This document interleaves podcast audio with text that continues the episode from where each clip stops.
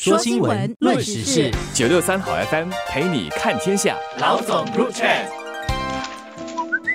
各位听众，大家好，我是新民日报的朱志伟。大家好，我是联合早报的郭丽娟。本地小贩售卖的十八种常见的餐饮当中，有十三种平均的售价明显的上升，包括麦罗冰烤面包早餐、鱼片汤和鱼丸面。经济米粉套餐、椰浆饭、鸡肉王浆饭和马来卤面，就是米卢布什，则略有涨价。只有斋米粉的平均价格保持不变。这是新加坡国立大学李光耀公共政策学院新加坡政策研究所社会研究室（简称 IPS） 的调查结果。美国有自己的巨无霸指数 Big Mac Index，通过比较不同国家麦当劳快餐店的巨无霸汉堡包的售价，来反映这个国家的食物价格水平和人们的购买能力。那现在新加坡政策研究所有了自己的 Makan Index，记录本地在外用餐的价格涨幅。那其实政策研究所在二零一六年就推出了第一版本的 Makan Index，但当时好像没有引起太大的关注，或许是因为当时候食物价格的涨幅不太大。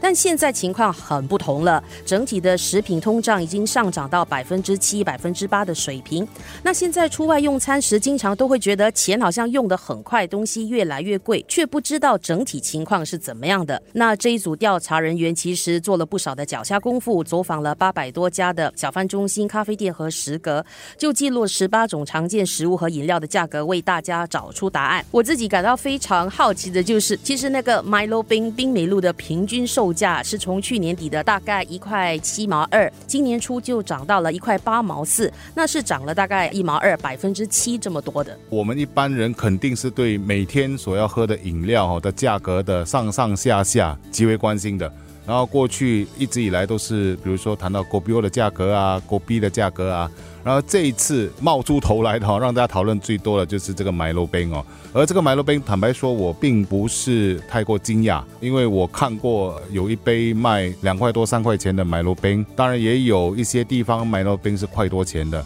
而这一次的调查，基本也确定了人们的一个普遍的观念，那就是小贩中心比起食阁跟咖啡店，它的餐饮价格平均价算是第一的，然后排名第二的呢是咖啡店，然后接着就是冷气的食阁。不过这项调查有一个相当有趣的现象，就是说一些咖啡店的鸡饭和杂菜饭会比小贩中心来的便宜。而这一点来说，当然我觉得不是跟大多数的小贩中心比较，更多的是在可能个别的一些小贩中心比较的话，它有这样的一个现象出现。那调查也显示，新加坡人每月的餐饮开销就占了他们薪金的大概两成，那当中又超过一半是花在小贩餐食，就是在小贩中心和咖啡店等等。所以对许多人来说，到这些地。地方用餐就是一个价廉物美的选择。那我们看整体吃早餐、晚餐、午餐的情况会是怎么样的？一份早餐呢，平均是四块八；午餐是六块，晚餐是六块二。一天算起来就要大概十七块钱了。如果假设你一天三餐都是在外吃的话，那每个月的开销就大概五百多元。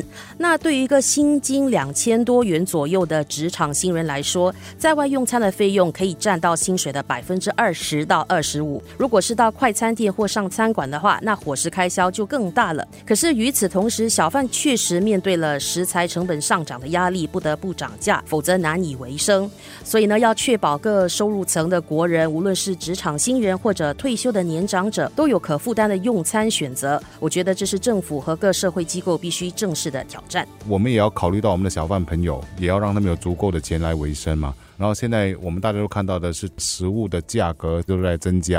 然后当然租金来来说，有些地方照旧是起的，还是有些地方那个起的幅度是没有那么大的。然后我个人的观察，其实这么长时间，我喜欢到处去吃东西的这种情况哦，我总会去用一种方法来看哪一些地方的什么美食是较便宜的。其实是有一些观察的，比如说，如果他是第一代小贩的话，通常来说他的食物会比较便宜。那比如说，我就很喜欢到大巴窑的一座小贩中心，那边有非常价廉实惠而且又好吃的经济菜饭。而一到那里，你其实就看得出它是很受当地人欢迎的，因为五点多就排起长龙了。然后另外一个思维就是说，我们也要让一些年轻的小贩为小贩中心或者咖啡店注入新的活力嘛。然后他们会卖一些比较新颖的食物，或者比较高档一点，比如说日本拉面或者海鲜泡饭。那这些食材本来就比较贵，当然成本比较高，售价也比较高。所以我认为小贩中心包括咖啡店啊，更该做的就是让不同人有不同的选择。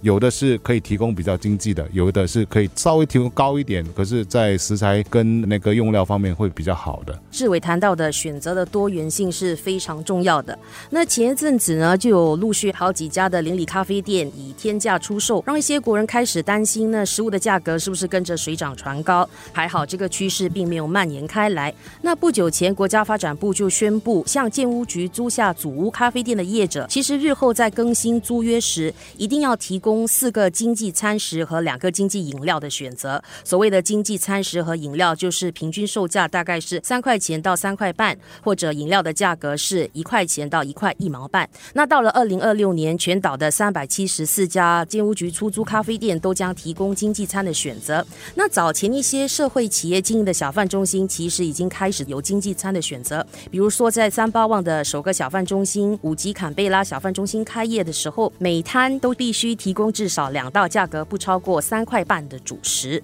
食物价格上涨会影响到我们每一个人。那有经济条件的话，你的选择比较多，可以上餐馆，可以到小贩中心，都是你可以自行选择的。但不要忘了，有一群经济能力较不理想的人，其实到小贩中心和咖啡店用餐是他们最重要的选择。所以一定要确保小贩中心的食品价格是人们负担得起的。我想这边也可以提醒一下消费者，如果发现说有一些食物是卖的贵的离谱啊，或者收费不公道，其实也可以，比如说通过报管，或者说向有关当局进行投诉。然后我们其实可以做到的，就是说尽量不要让这些无故起价，可能还借用消费税的理由起价的一些摊主哈，找到借口来牟利。